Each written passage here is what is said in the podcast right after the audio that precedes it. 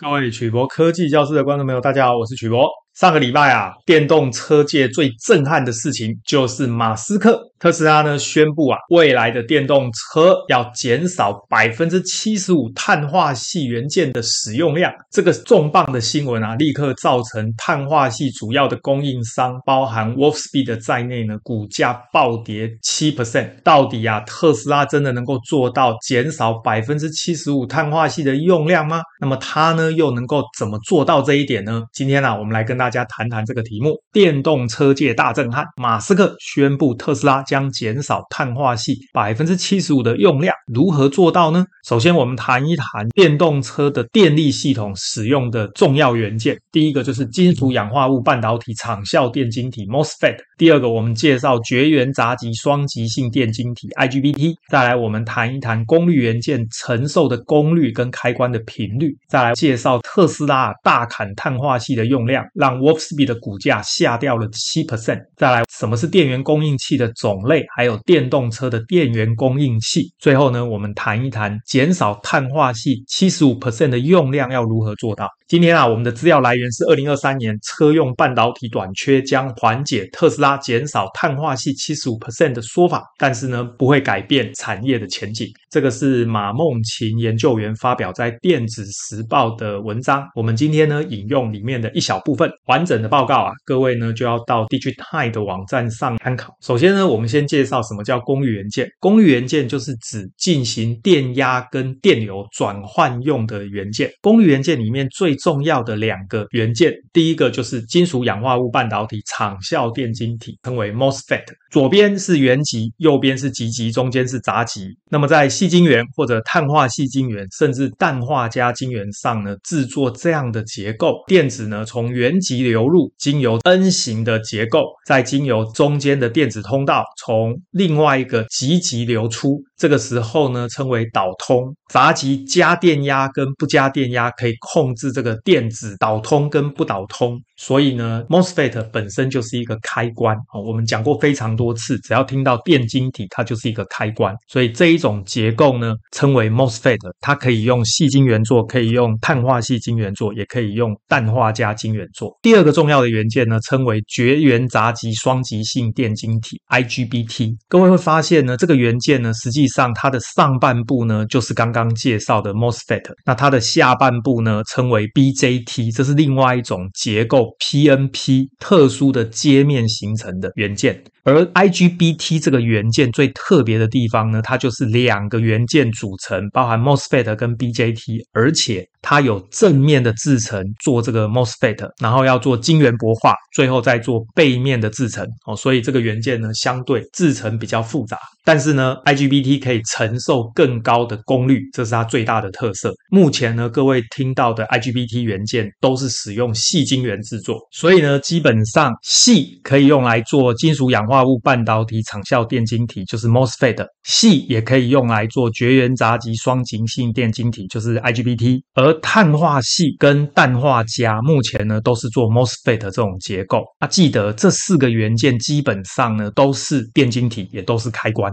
右上角这个图呢，就是一个最简单的电源供应器。各位现在看到这个圆柱状的，就是电容，而这一个。黑黑的有三只脚的元件就是电晶体，也就是我们这边说的 MOSFET 或者 IGBT。那么因为呢，这个电晶体在开关的时候会产生废热，能量转换效率不是百分之百，所以会有能量损耗，产生废热。因此呢，需要用散热片来散热。一般的电源供应器，各位在用的时候都会觉得烫烫的，就是这个原因。那么这个图的纵轴越上面，代表这个元件可以承受更高的功率；这个图横轴越右边。代表电晶体的开关频率越高，而开关频率越高，最大的好处就是可以缩小被动元件的尺寸。也就是当这个电晶体的开关频率越高的时候，旁边的这些电容就可以缩小，整个电源供应器就可以缩小。这个就是我们缩小电源供应器主要的方法。因此，使用碳化矽或者氮化镓的 MOSFET，因为它的开关频率比较高，所以呢，被动元件的尺寸比较小，整个电源供应器的尺寸就可以缩小。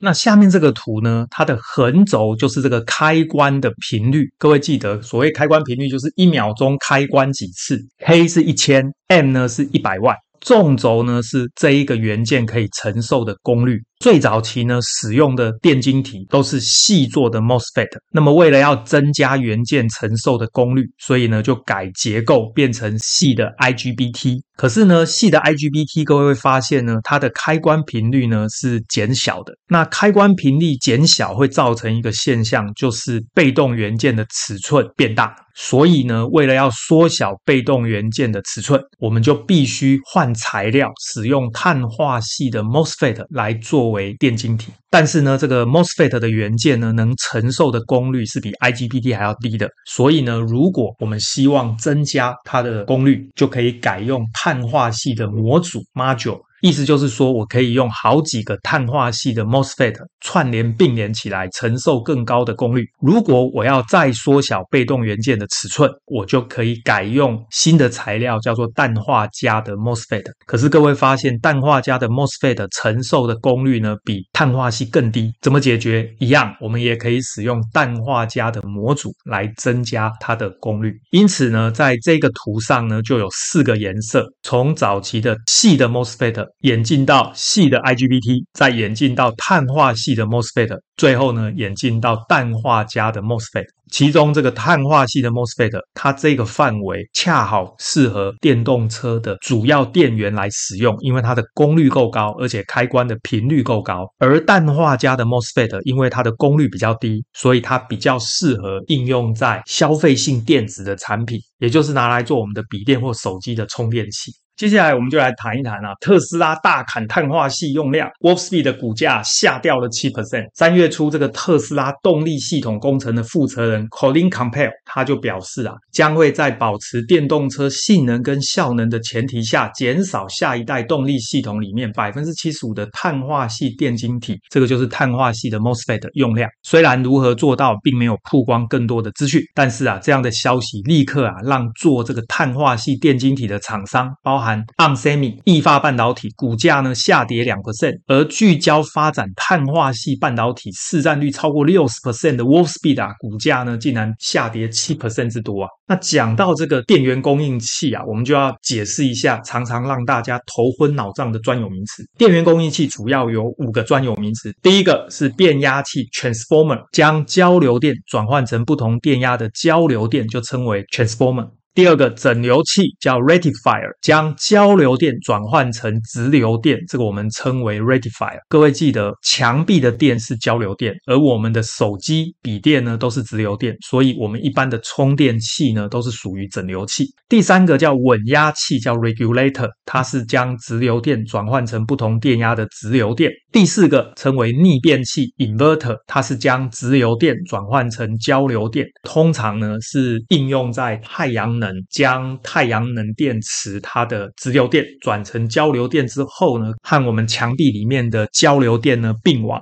因为直流电转交流电跟一般我们用的电源供应器交流电转直流电相反，所以呢称为逆变 invert。第五个称为转换器，这个叫 converter。不管是交流直流转换成交流直流的，都可以叫 converter。所以通常我们会说是什么转什么。譬如说 AC-DC converter 指的就是整流器，DC-DC converter 指的就是稳压器。如果今天工程师没有指明是什么转什么，只讲一个 converter，通常呢业界指的就是 DC-DC converter。有了这样的概念之后啊，我们就来介绍电动车的电源转换。这个是茂泽电子画出的一个电动车简图。大家发现呢，这个就是马达。目前电动车的马达呢，通常使用三相的交流电，而中间这个橘色的就是高压电池，也就是给马达供电的这个高压的电池。因为电池的电压一定是直流电，所以这个就是提供高压的直流电。经过这一个元件转成三相交流电给马达供电，所以根据刚刚的定义，直流电转交流电，所以这一个元件就称为逆变器 （inverter）。因为呢，它是高压的直流电转成高压的交流电，所以呢，我们把这个 inverter 称为 main inverter，也就是所谓的主逆变器。另外，各位记得在电动车上还有很多低压的应用，譬如说电动窗啊、动力方向盘啊、电动座椅啊、汽车音响。啊，这一些属于低压的应用，通常会由高压电池抽直流电出来，转换成低电压的直流电，包含十二伏或四十八伏来供电。所以呢，这一个元件就称为 DC-DC converter，就是我们刚刚说的转换器，因为它是直流高压转直流低压。另外呢，电动车充电的时候呢，需要经由交流电转成直流电，所以如果你是交流充电的话，进到电动车就经由一个 onboard charger 把交流电转成直流电，再灌到电池里面，这个称为交流充电站。那么如果你是快充，通常都是使用直流电直接充电，所以这个快充的直流电呢，会进到电动车，经由一个 DC-DC converter，也就是直流转直流，把这个电压灌到电池里面。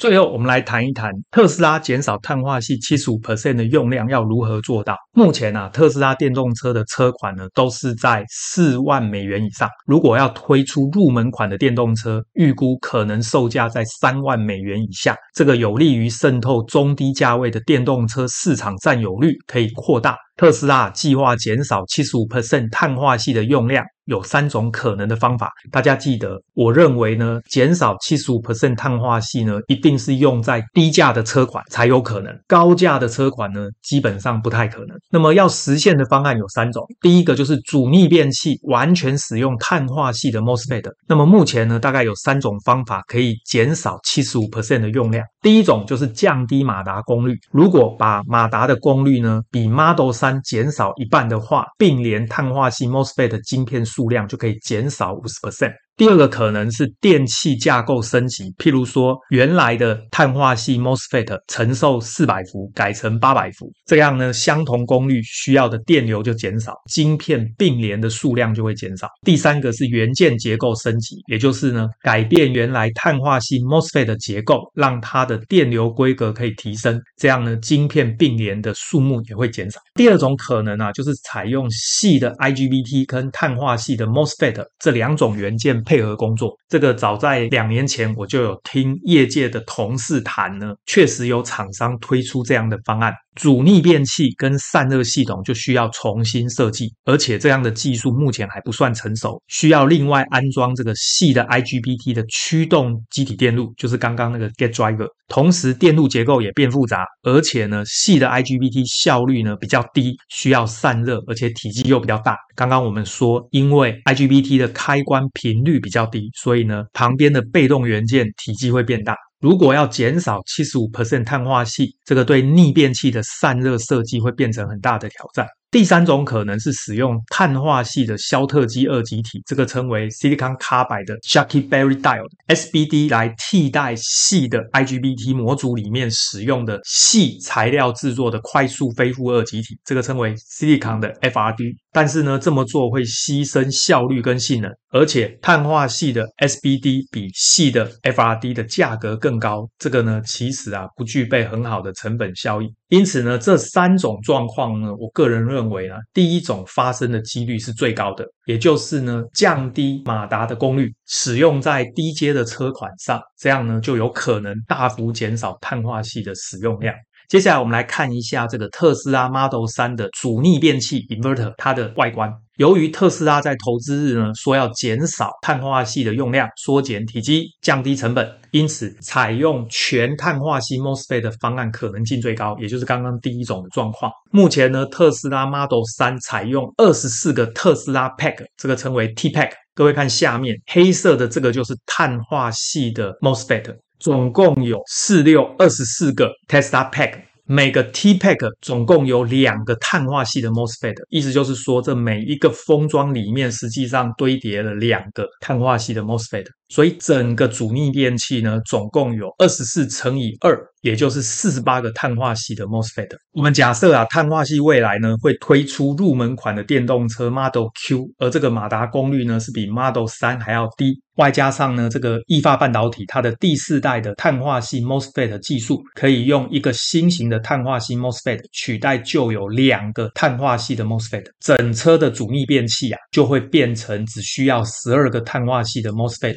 因为呢原来是四十八个。但是呢，马达功率降低就除以二，再加上呢，一个新型的 MOSFET 可以取代两个旧型的 MOSFET，再除以二，四十八除以二再除以二，最后呢，剩下十二个碳化系的 MOSFET。这样碳化矽 MOSFET 的使用量就可以减少百分之七十五。值得注意的是啊，随着单一晶片承受的电流规格提升，那么晶片售价也可能会增加。所以呢，预估十二个碳化矽 MOSFET 解决方案啊，它的总成本下降幅度大概只有二十 percent，相对于这个碳化矽七十五 percent 的用量减少来说呢，它的价格其实并没有减少很多。最后我简单做个结论。特斯拉呢，要减少碳化系的用量，唯一的可能性就是降低马达的功率，再配合比较先进的碳化系 MOSFET 的元件，这样呢就有机会减少碳化系的用量。在我看到特斯拉这个新闻的时候呢，我心里就认为他应该是这样做。而前两天呢、我发现呢，电子时报呢的报告也提出类似的想法。这份报告呢，其实写的蛮详细的。今天呢，我们只讲了其中的一小部分，给大家参考。大家呢，如果想要看这份报告完整的内容呢，当然就可以到电子时报的网站上去找到这一篇报告。我们今天的影片到这边，大家对于碳化系的 MOSFET 还有系的 IGBT 相关的功率元件有任何的问题，欢迎大家发表在影片的下方，我们再来讨论。谢谢大家，晚安，拜拜。